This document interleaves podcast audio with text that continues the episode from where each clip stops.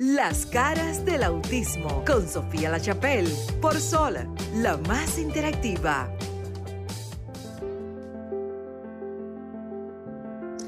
¿Qué tal? Muy buenas noches, República Dominicana. Bienvenidos a las caras del autismo. Otro sábado más a las 7 de la noche, hora de la República Dominicana y de otros países que nos escuchan a través de RCC Media, aunque en Estados Unidos son las 6 de la tarde.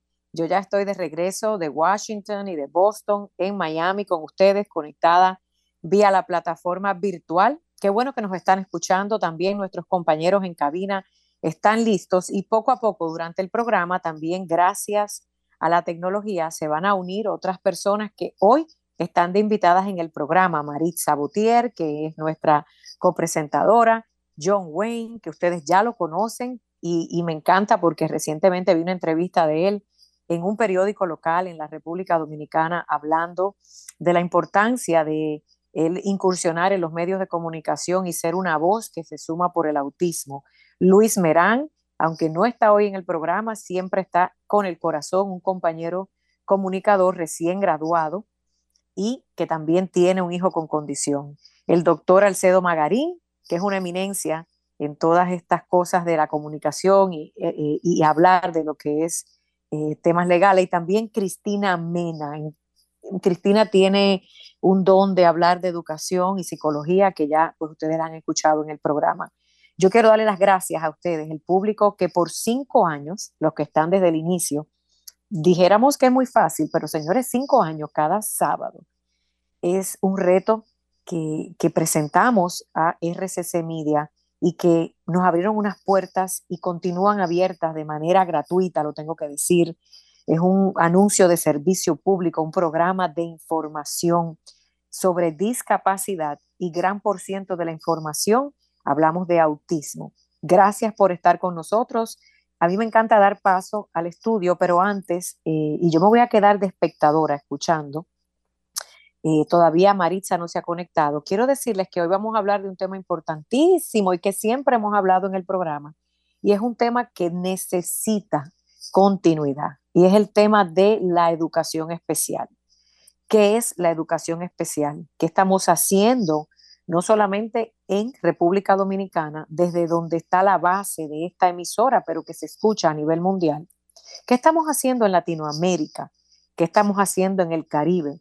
¿Qué estamos haciendo los latinos para mejorar nuestra, nuestra responsabilidad? No solo porque es, la ley que habla de inclusión. Eh, si está en otro país, ustedes todos tienen las leyes de discapacidad y en ella existen renglones que hablan de educación inclusiva.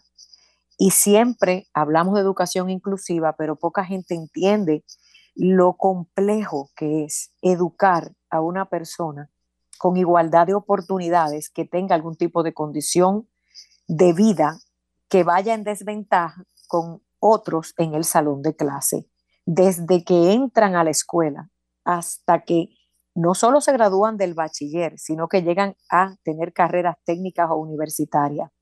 Es el reto más grande dentro del mundo de la educación. Tengo entendido que hoy vamos a tener eh, una invitada que viene desde el Ministerio de Educación de la República Dominicana, a quien siempre le hemos extendido una invitación y dejándole saber que nuestros micrófonos en las caras del autismo están disponibles para ellos. Cristina Mena y el doctor nos van a hablar de ello. Pero antes de pasar, voy a tomarme estos cinco minutos para decirles que en Washington, en el Capitolio, en la reciente reunión de dominicanos en el Capitolio, valga la, coincidencia, en su quinta edición, se habló eh, de educación, cómo estamos, en este caso los dominicanos, dentro de los Estados Unidos, representados o qué estamos haciendo y qué no estamos haciendo los dominicanos. Y me gustaría que también las otras nacionalidades escuchen, porque al final somos todos latinos. Aunque vivamos en nuestro país de origen o fuera de ello, somos latinos. Así que hoy la bandera de dominicano se la paso a todos. Y me preocupó mucho porque aunque el panel es muy interesante, arrojaron estadísticas que eh, preocupan, porque si bien es cierto que la comunidad dominicana es muy trabajadora, hay un rango en las edades que hay un tema de deserción escolar Y eso se habló allí también. ¿Qué estamos haciendo para poder tener trabajos competitivos dentro eh, de, la sociedad basado en nuestro nivel de educación? Y yo veía todo esto, yo estaba en este, escuchando el panel con eh, eh, gente muy importante, entre ellos la representante en la Casa Blanca para el tema de educación latinoamericana. También estaba vía Zoom, estuvo hablando el encargado de la educación a nivel nacional y yo no vi en ningún renglón la educación especial. Me acerqué eh, donde la directora en la Casa Blanca que dirige esta iniciativa y le dije, ¿sabes qué? Me gustaría eh, pasarle unas ideas que se están trabajando no solo en Estados Unidos, sino en otros países, porque creo que es importante que en todo lo que se está eh, discutiendo en la Casa Blanca, que es nuevo, es un proyecto educativo que se han designado muchos fondos en dólares, hay que incluir un renglón de inclusión o escuelas especiales o inclusión. Y me dijo, claro que sí, está contemplado. Y eso me gustó escuchar, que lo tienen en el tapete para ser contemplado. ¿Qué significa eso? Si existen fondos en los Estados Unidos, ya sea a través de la UNICEF, de las Naciones Unidas o fondos federales desde el Congreso, nuestros países, nuestros ministerios de educación deben presentar, pero señores, presentar de manera correcta buenos proyectos y propuestas en beneficio de nuestros ciudadanos con discapacidad para el área de educación especial. Digo, buenas propuestas, porque a veces nos vamos allí y presentamos cosas y se quedan en la banca. Con eso los dejo dándole una panorámica global para entonces enfocarnos en lo que estamos haciendo en la República Dominicana. Cristina está en el estudio, al igual que el doctor.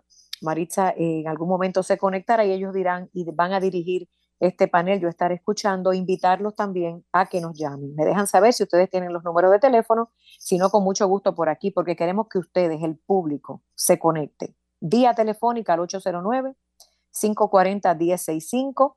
Y si estás en los Estados Unidos, en España, donde sea, gratis, 1833-610-1065. Adelante, Cristina y el doctor Alcedo Magarín.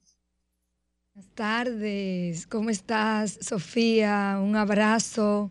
Qué, qué cálido es escucharte eh, con noticias frescas y realmente me, llama la atención, hola, licenciado Alcedo Margarín, ¿cómo está usted? Muy buenas noches, realmente feliz y bendecido por una vez más llegar a este programa. Gracias a la generosidad de esta empresa de... RCC Media. Efectivamente, eh, del señor Espaillat y también a la generosidad de nuestra querida mentora y conductora de este programa, Sofía La Chapelle. Y gracias por compartir cabina con mi querida amiga Cristina Mena, quien es una prestante psicóloga de la República Dominicana y apasionada de la educación, como acaba de definirlo la, nuestra coordinadora y directora, la licenciada Sofía La Chapelle. Realmente vaya nuestras felicitaciones para Sofía La Chapelle en el 5-5. ¿Sabes qué es 5-5? No, Quinto, quinto. O sea, ah. el quinto aniversario del programa Las Caras del Autismo y además este gran encuentro que coincide con el quinto encuentro que tiene, tuvieron en Estados Unidos, donde ella fue nuestra delegada en la República Dominicana allá por el Capitolio y eh, simultáneamente donde llevó la inquietud y no solamente se quedó en el Capitolio, sino que a la Casa Blanca planteó cuáles son las necesidades de la persona con discapacidad.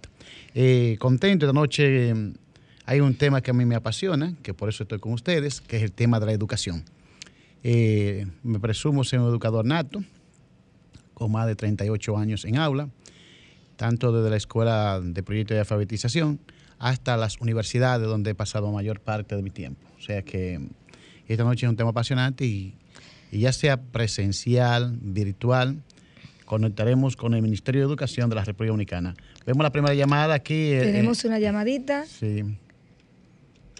Caras del Autismo, buenas noches. Hola. Buenas noches, las caras del autismo. Gracias por llamar. Yo quiero hablar con la señora Cristina. Cristina. Sí, como ella está aquí en Estoy aquí, a su orden. Eh, Cristina, ¿qué me habla? Sí, Cristina, sí es para hablar sobre el tema que estamos estamos con el planteando. tema este de educación especial. Exacto. Sí, pero, pero si yo puedo dar otra información de un joven que no tiene riñones, no se puede.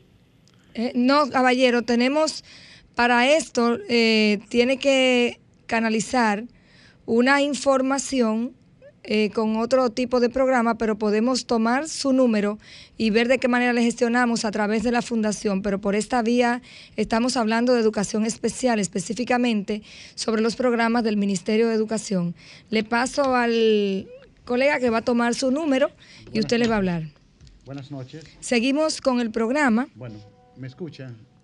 Así es, gracias Cristina y el doctor, porque es importante que esa voz del pueblo se escuche y el hecho de que nos llamen y nos digan, tenemos una necesidad, le vamos a tomar el teléfono y continuar con el programa para precisamente canalizarlo. Aló. Bueno. eh, Se cayó la llamada, que vuelva a llamar, por favor, para que le tomemos el número de teléfono y canalizarle a través de la parte de salud de la fundación, que, que seguro por esto es que me están llamando. Señores, Cristina Mena, aquí con ustedes. A mí me apasiona hablar de educación. De hecho, cuando me presento en cualquier espacio, digo que soy psicóloga de profesión y maestra de vocación. Tomamos otra llamadita porque esto es de ustedes, el público. Las caras del autismo, buenas noches. Buenas noches. A su orden. Es para felicitarlo y desearle mucha felicidad y muchos años de vida por su programa, que es muy importante en este país. ¿y ¿Con quién gusto de hablamos desde la líder? provincia Monseñor Noel. De Monseñor Noel, ¿con quién hablamos? ¿Eh? Su nombre es José María Vargas. ah, José María Vargas. Un gusto, José María. Gracias por las felicitaciones. ¿Y por allá usted conoce a alguna persona con alguna discapacidad? Al lado mío. Al lado suyo, o sea, usted por lo menos está sensibilizado de la situación que vive esa familia con relación a alguna discapacidad especial. ¿Qué tiene? Pero la- los dueños, los hijos, los papás del muchachito lo cuidan muy bien. Excelente. La comunidad está sensible a esta problemática. Agradecemos su llamada y su contacto desde la provincia Monseñor Noel. Y ahora vamos a tomar otra llamadita. Gracias por su llamada. Bien, Ok, Vargas, y que hace pase algo buena importante. tarde. Lo importante es que cuando llamen, para que no se produzca el feedback que sentimos cuando he estado hablando, bajar el volumen de su radio. Y ese, así colaboramos todos y la llamada se convierte en mayor calidad. Gracias. Nuevamente en línea, que tenemos otra persona en, en la llamada número 2. Las caras del autismo, buenas noches. Buenas noches. Se colgó, vuelvan y marquen. Bien, Bi- continuamos. Entonces, eh, también estamos esperando, sea vía Zoom, llamada, eh, la intervención de una funcionaria del MINER. Otra vez la llamadita. Sí. Las caras del autismo, buenas noches. Sí, ¿Con quién tenemos el noches. Yo fui que placer? llamé. A su orden.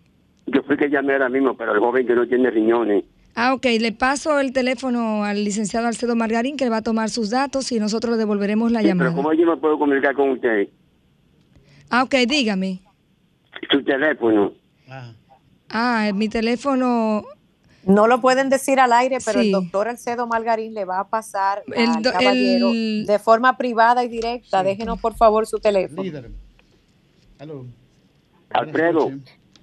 Eh, por favor, deme su, su número que... Está en el aire. Usted que no mío, que yo le voy para atrás con Cristina. El 809, 829, 87... 435 9879 809.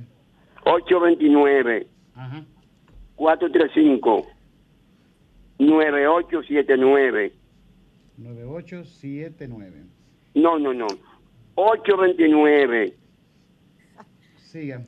435 Así mismo. 435. Sí, siga, por favor. No, no, no, no, no, no. Mira, 8, 829 Sí, lo tengo anotado. 435 Sí, 9879 perfecto. Así lo tenía. Reitérame su nombre. Licenciado Giovanni Ortiz Herrera. Ok, Giovanni, pues, licenciado, pues un gusto y, le- y Cristina le llamará en breve cuando termine el programa.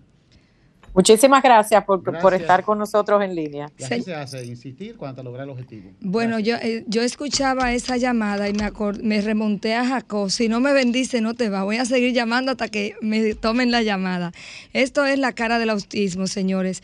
Vamos a hablar de educación. Y cuando hablamos de educación, hablar de educación inclusiva, educación especial, estamos hablando de muchos factores que inciden para que esto se pueda lograr.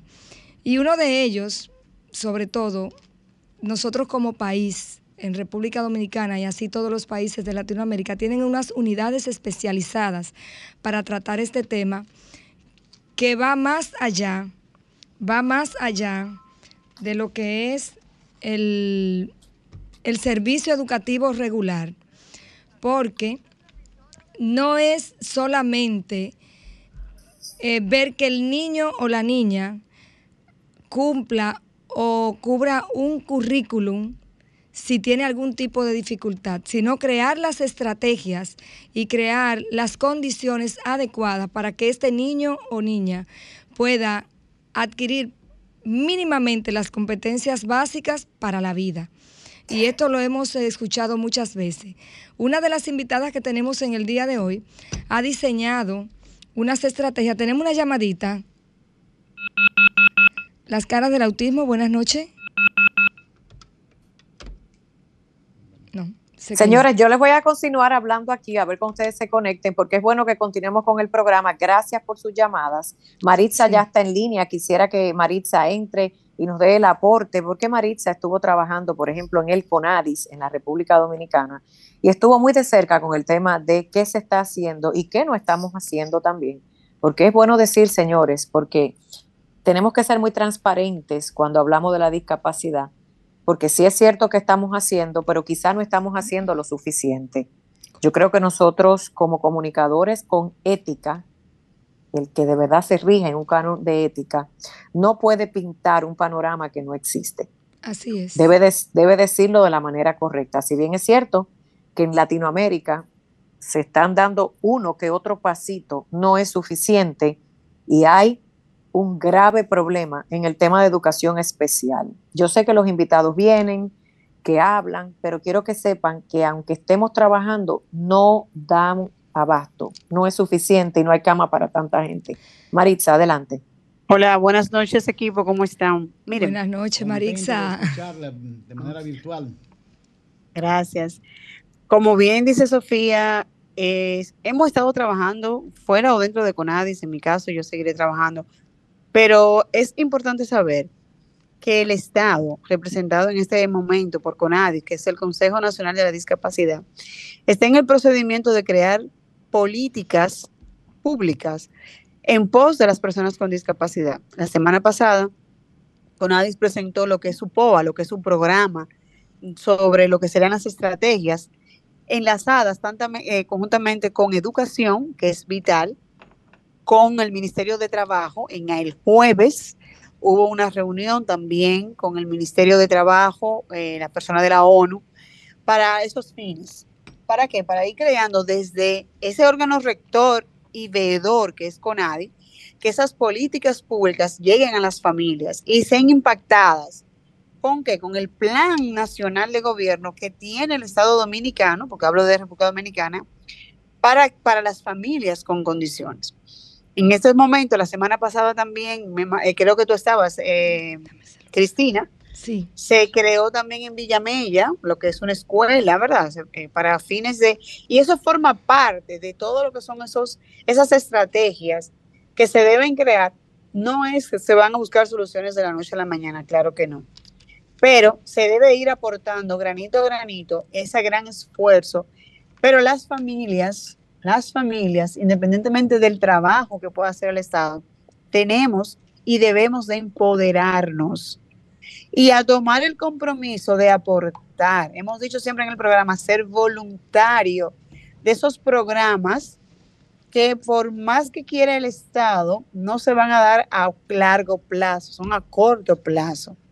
Y nosotros tenemos que estar involucrados, nosotros tenemos que estar ahí pendientes como dicen los, en buen dominicano, pendenciero. Ah, pero mira, tú me prometiste tal políticas públicas y dámela. no solamente eh, acostumbrarnos al que me den. ¿Qué se está exigiendo? La certificación. Se, se, le está pidiendo a las familias, vaya y certifíquese. Y yo conozco personas, señores, que si usted no le dice, ve y certifícate, ve y certifícate, no van. Entonces es un problema.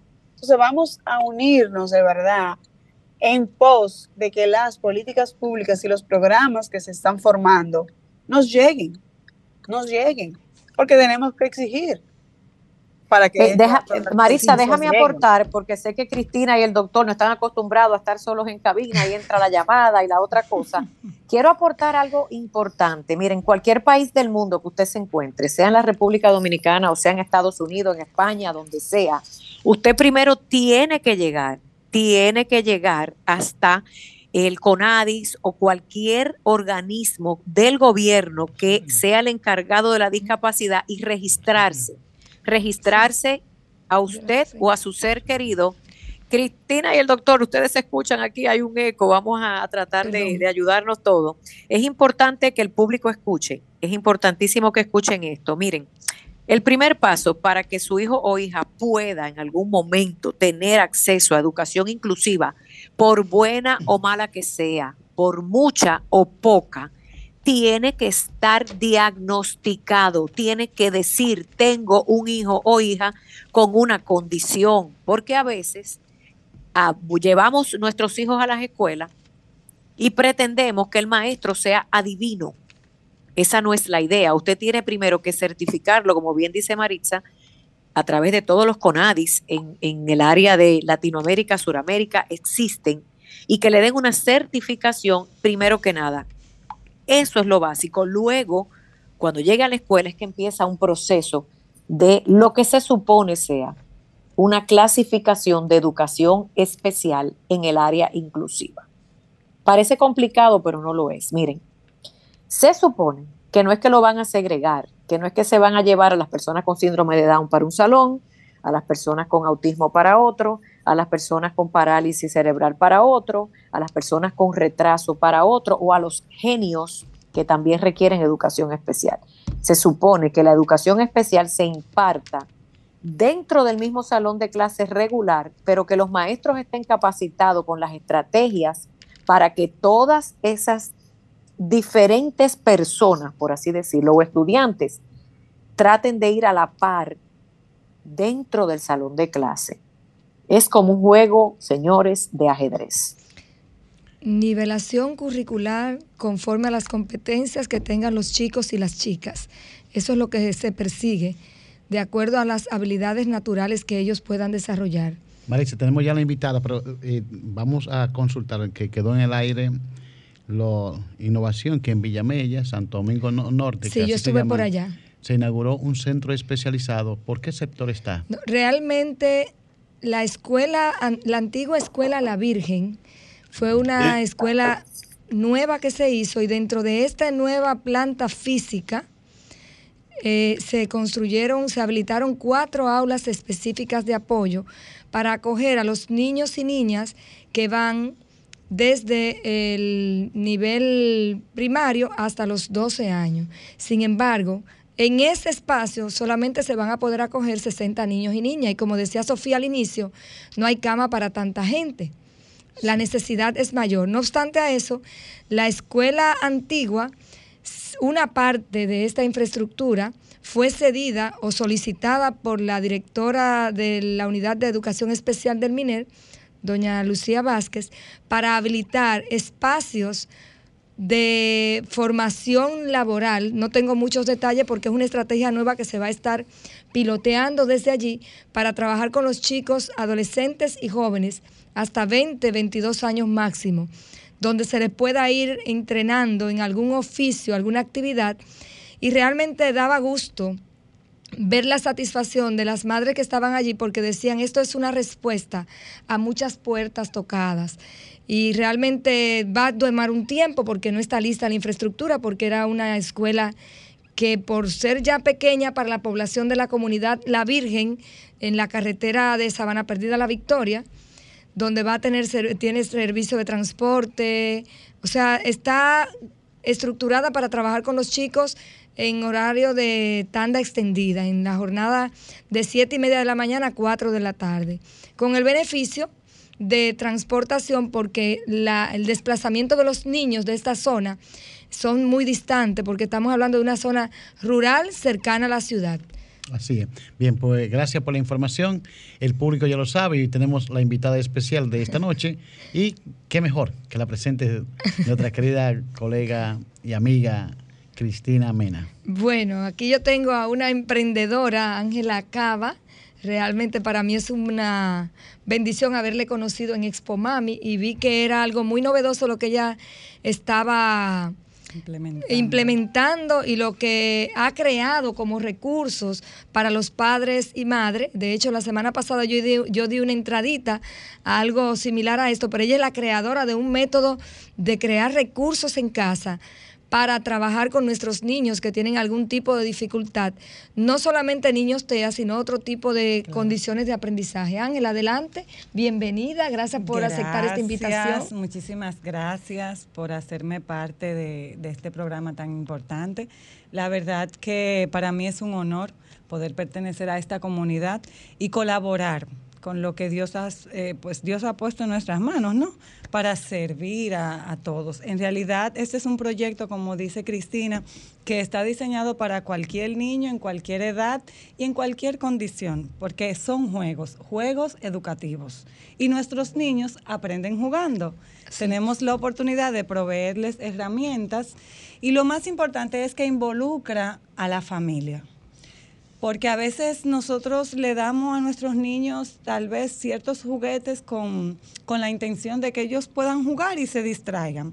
Pero en esta ocasión Oh, yo he visto... Discúlpame, Ángela, o que me dejen en paz. Exacto, no quise decir eso, ay caramba. Quise ser discreta, pero realmente es así. A veces nosotros lo que queremos es déjame quitarme este muchacho de encima y le doy un juguete. Pero como padres tenemos que entender la importancia de involucrarnos con nuestros niños, aún en los juegos. ¿Y de qué manera lo estamos haciendo? Pues justamente yo noté que cierto, en, en, un regalo que le hicieron a mis hijas, que están en edades de 7 y 8 años, ellas me pedían que le colaborara y que le ayudara, porque era un juego didáctico en el cual ellas tenían que utilizar sus manos, pero a la vez tenían que bordar, tenían que coser.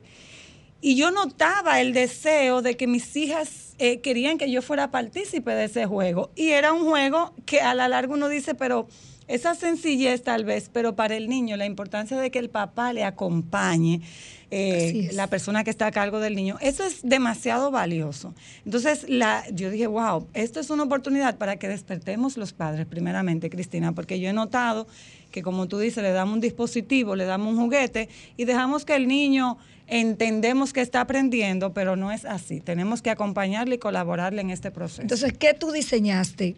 Eh, ¿Fue en tiempo de pandemia que Fue en tiempo de pandemia. La pandemia, señores, tenemos que agradecerle de, mucho. Claro que sí, en tiempo de pandemia todo el mundo puso a funcionar todo lo que tenía dentro porque muchas personas no sabíamos que teníamos ciertos talentos, pero en realidad a mí siempre me han gustado las manualidades. ¿Qué pasa? Que eh, teníamos que buscar materiales que fueran aptos para que los niños no solamente lo manipularan con facilidad, sino también que no se les, eh, o sea, no se les rompieran, no fueran, sino que fueran duraderos en el tiempo. Entonces, a partir del fieltro, el foami, que son materiales que son resistentes, son bien manipulables, pues el yo he creado. Perdón, el fieltro para quienes nos eh, escuchan perdón, es una textura. okay. es una textura tipo tela. El fieltro y el foam es una textura tipo goma. Exactamente. No. Se cayó. Se cayó la llamada. Seguimos. Ah, bueno. Sigue, bueno, pues entonces, estos materiales, ¿qué le permiten a nuestros niños? Como les dije, les da la, la, oportunidad de que ellos puedan utilizar sus manos, puedan crear, pero también fortalece tanto las habilidades finas como las gruesas, porque sabemos que tenemos que desarrollar esto en nuestros niños. Cuando hablamos de habilidades finas, para los padres y las familias que nos escuchan, estamos hablando de aquellas que utilizamos las manos. Y la, la motricidad fina y la concentración. Exacto. La, la, facilidad de hacerlo óculo manual. Claro. Y ahí entra lo fino. Y en la gruesa estamos hablando de los movimientos del cuerpo, eh, como correr, saltar y demás. Exactamente. Adelante. Entonces, ¿qué estamos creando? Pues eh, quizás el padre me diga, es que yo no tengo, ay Ángela, como muchas madres me han dicho, yo no sé recortar, yo no tengo esa habilidad como para, para crear eh, y figuritas. Bueno, pues nosotros le proveemos esas figuras, nosotros tenemos los materiales para dárselas recortadas. Si usted quiere hacer una tarde divertida con sus niños, haciendo, digamos que muñecos de fieltro o animales o figuras de frutas. Aquí también yo tengo algunas frutas que se hacen a partir de eso. Pero usted no tiene la habilidad, pues no se preocupe, nosotros estamos para ayudarle. Les recortamos las figuras y se las entregamos preelaboradas, que simplemente usted va a jugar con el niño y va a formar esas figuras que usted eh, quiere crear. Vamos a Esa es ver, para que los que nos están escuchando eh, asimilen esto que es muy valioso. Tú nos entregas las partes de esta fresa que yo tengo en mis manos. Me entregas el- eh, la parte verde de arriba, me entrega las dos Las tapas dos. de la fresa y las pintitas negras que lleva la fresa y construyo. La fresa. ¿Y qué es lo que tiene dentro? Por, por ejemplo, adentro tiene lo que nosotros le llamamos como pelo de ángel, que es un material bien sencillo. Entonces también me entregas esto en una Sí, bolsita y yo solamente la armo. aguja, el hilo de lana, si son, eh, si son figuras de fieltro, el pegamento, perdón, de, de foami, el pegamento, esas cosas. La idea es que yo te doy la parte de los materiales, lo que usted me pida que quiera hacer y entonces usted con su niño o con su grupo de niños puede entonces poner a crear los niños con los materiales que ella tiene sin usted tener que preocuparse que los recorté mal, que tal vez se me dañó algo, que no lo pegué correctamente, porque se le da las instrucciones. De hecho, damos talleres donde le explicamos a los padres cómo trabajar con los niños. Excelente, Ángela. Señores, Ángela nos está despertando a utilizar la creatividad sin mucho esfuerzo. De- Las caras del autismo, buenas noches. Joven, mire, eh, yo tengo un bisnieto que es intranquilo, no, no aprende nada, hace la cosa mala, se ríe y lo que hay que es un desastre, muchacho. Yo lo trato con cariño, pero la mamá le da palo, le da trompa que se va de boca y yo veo eso mal. ¿Quién nos habla y de dónde nos habla, por favor? Es el señor de la provincia, Monseñor Noel, que lo llamó ahorita, Ah. ¿qué edad tiene el niño? eh, siete años. Es bueno que ya a esta edad sea que utilicen los servicios del Estado Dominicano. Debe Don- verlo mi- bueno, una- don, don, don, don Margarín, déjeme intervenir. Yo creo que esto responde a una denuncia, Esto es una denuncia. para ir a ver ese hogar. Porque estamos hablando de una madre que quizás está desesperada porque no sabe lo que tiene su hijo, porque pierde la paciencia, porque no está educada ni informada, pero definitivamente necesitaríamos que a través de nuestro programa, si el señor fue el que dejó el teléfono ahorita, No, que es se otra haga persona. Es el pues mismo. importante, por favor, si Franklin está por allí, que nos ayude a ustedes a que esa llamada no se pierda, que fuera del aire, sin que el señor cuelgue, le cojan su teléfono para luego nosotros comunicarnos con ellos, porque miren, darle golpes a un niño y palo, primero que nada, no es correcto, pero no estoy justificando ni a la madre ni al padre. Lo que estoy diciendo es que esta es la triste realidad de la falta de educación e información de muchos padres que no tienen o acceso ni quien los informe. Ahora, si usted me está hablando que después que le dan información, educación y le dicen lo que tiene su hijo, sigue maltratándolo, pues viene otro tipo de intervención. Pero vamos a darle eh, eh, como espacio a la duda para que podamos ayudar a esa madre y a ese niño también. Miren, hagan esto porque es importante. Este programa es para eso. No estamos aquí ni para criticarlos ni para ajusticiarlos, pero necesitamos ayudar. Llame si usted tiene una situación con un hijo o hija o familiar, como hizo este señor. Porque miren, tener un... Ajá, De hecho, sí, con Sofía. Nosotros a través de la red de voluntarios, que estamos en 25 barrios de factor de riesgo y de vulnerabilidad, en la provincia de Monseñor Noel tenemos colaboradores.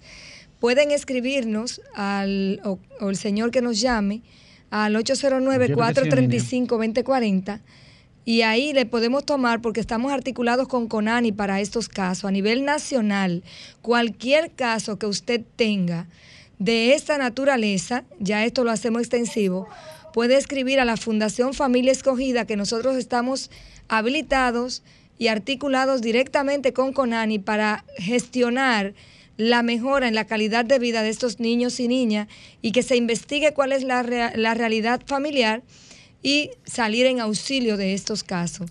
Por favor, yo tengo un principio y se lo digo en cada taller y en cada encuentro con las familias en la comunidad. Si usted se enteró, usted es el responsable.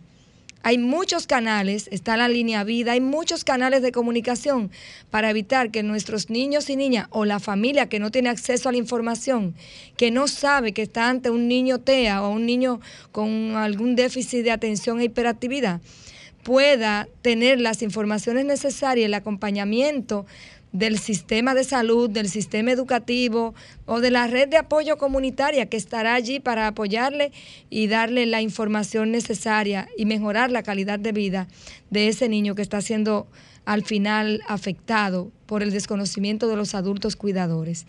Seguimos acá. ¿Cuáles son los teléfonos para quienes se quieran comunicar con nosotros? Maritza, quiero que entres si estás en línea para que des los teléfonos y continuemos hablando del tema de educación especial. Y sabemos que estamos pendientes a, a una llamada o a que nos lleguen a los estudios lo del Ministerio de Educación. Miren, yo le voy a decir algo. Yo no uso los paños tibios. Yo no quiero escuchar una excusa de por qué no llegaron al programa.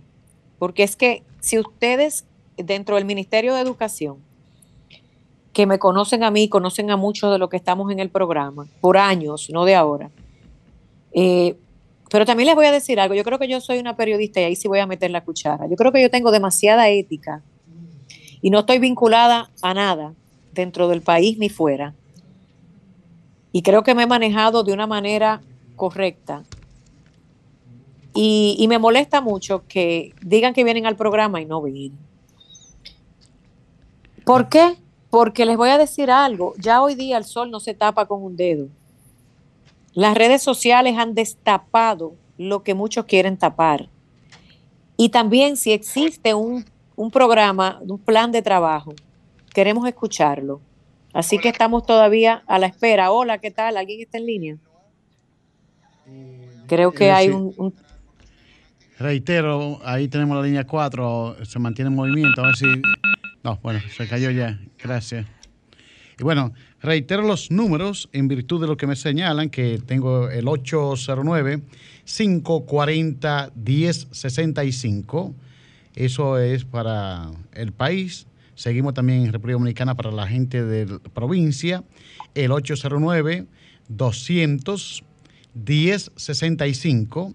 Y a nivel internacional, el 183 o 3 610-1055. Repito. 1 1833-610-1065. Perfecto. Gracias. Ahí tienen los tres números para entrar en contacto con las caras del autismo. Gracias. Seguimos entonces con la entrevista que tenemos aquí con la distinguida joven Ángela Cava. Ángela Cava ha hecho el emprendedurismo y está diciéndonos a los padres qué hacer para mantener nuestros hijos con una eh, educación hogareña productiva.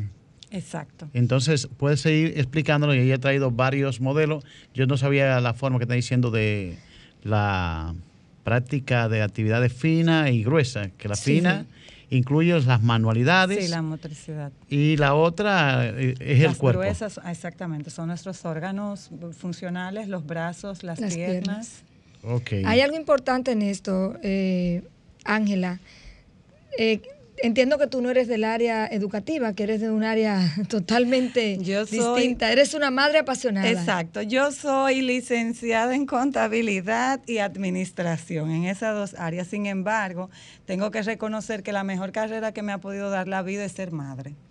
Porque cuando somos madres, pues yo creo que desempeñamos todas las funciones que se pueden desempeñar en una empresa. Y una de ellas, sobre todo, es, es la parte productiva, como decía el licenciado, porque es que realmente nosotros estamos perdiendo el tiempo como padres, eh, Cristina. Me duele mucho decirlo, pero hemos, eh, hemos dejado este rol tan importante un poquito al lado para atender ciertas cosas que no estamos juzgando eso, porque sabemos que hay situaciones en, muchos hogares donde los padres deben de recurrir al campo laboral y descuidar un poco la fase que tiene que ver con la educación de los niños.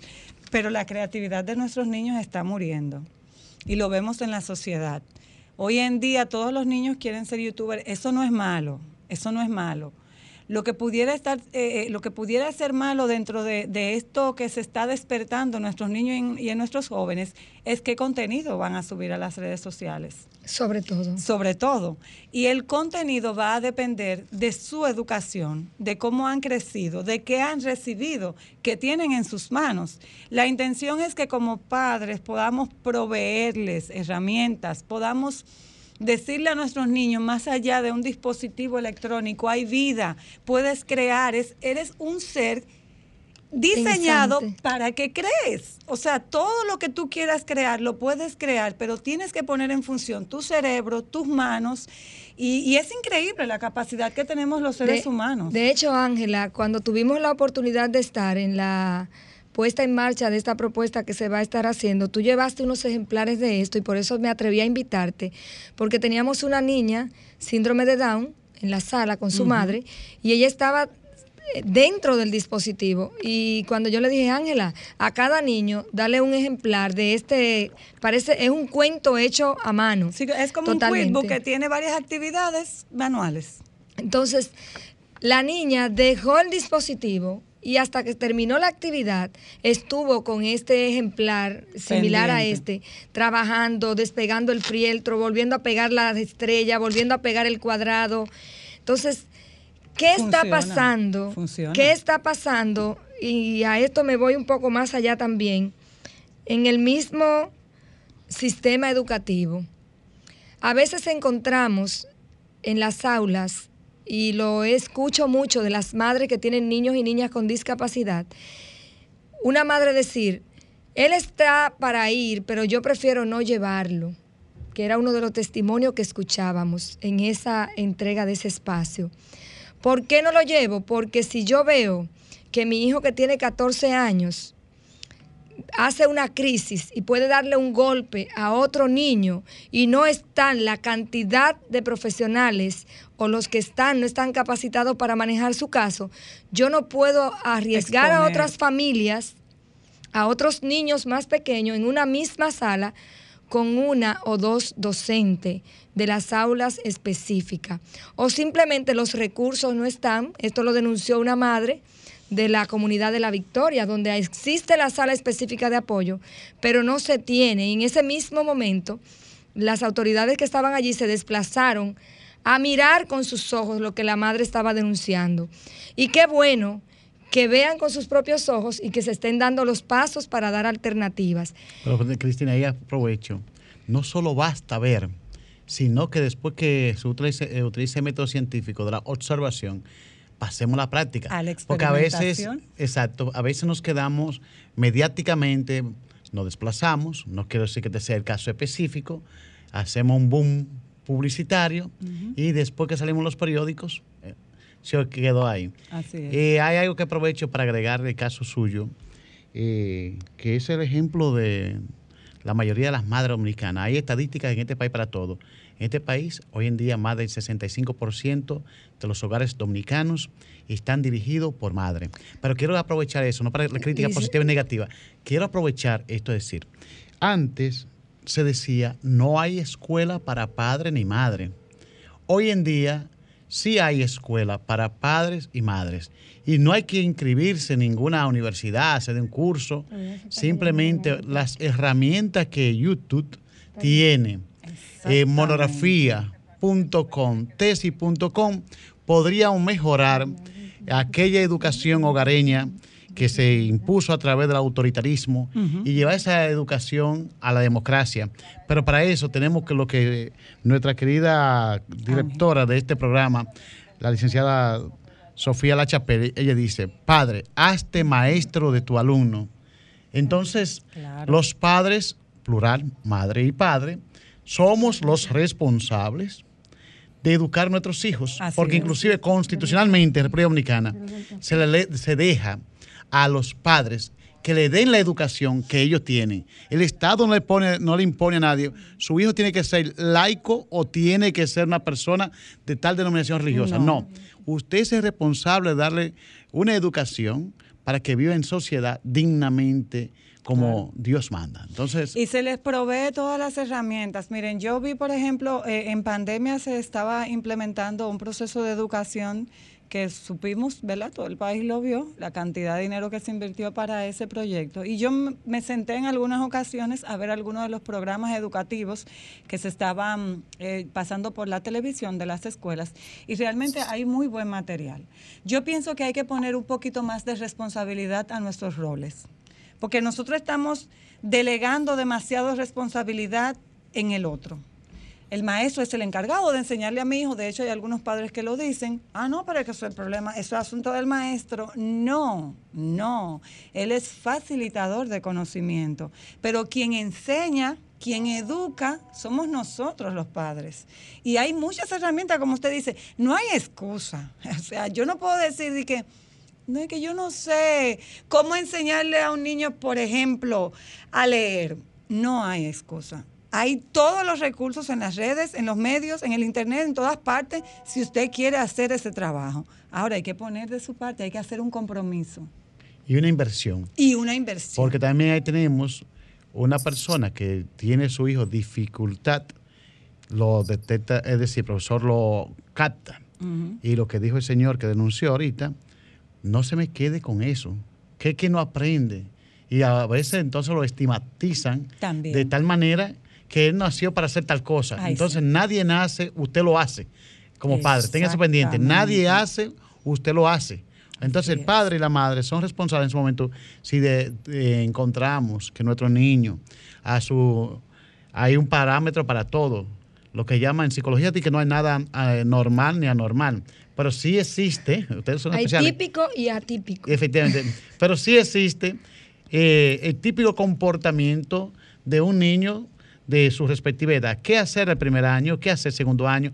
Y entonces, si usted observa que ya mi niño ya tiene cinco años. Las escalas y- del desarrollo. Exacto, en esa escala de desarrollo veo que mi niño...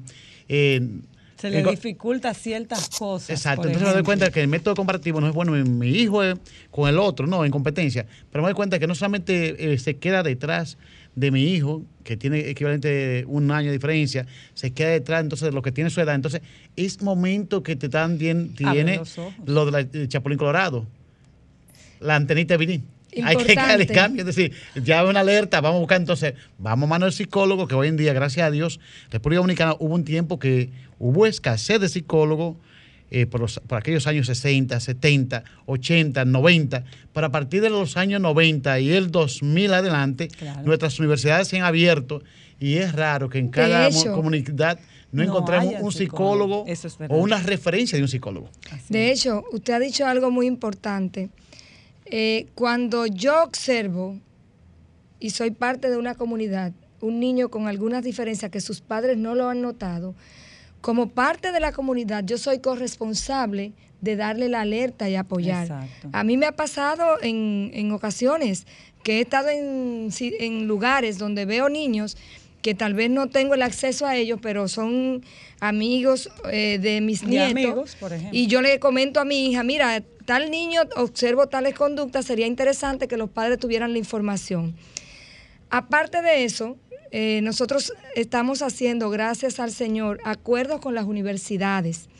Y esto es algo que es interesante. En mi universidad de origen, UTESA, acabamos de, vamos a firmar un acuerdo donde ellos van a mandar todos estos pasantes de término a apoyar los programas que tenemos en las salas de apoyo comunitario, donde trabajamos con niños y niñas que tienen dificultades, no solamente niños TEA, niños Down, niños, sino otros tipos de dificultades de aprendizaje que se dan en las, en las aulas regulares, para acompañar por periodo de tres meses con un plan de intervención a estos niños en las necesidades puntuales que tienen.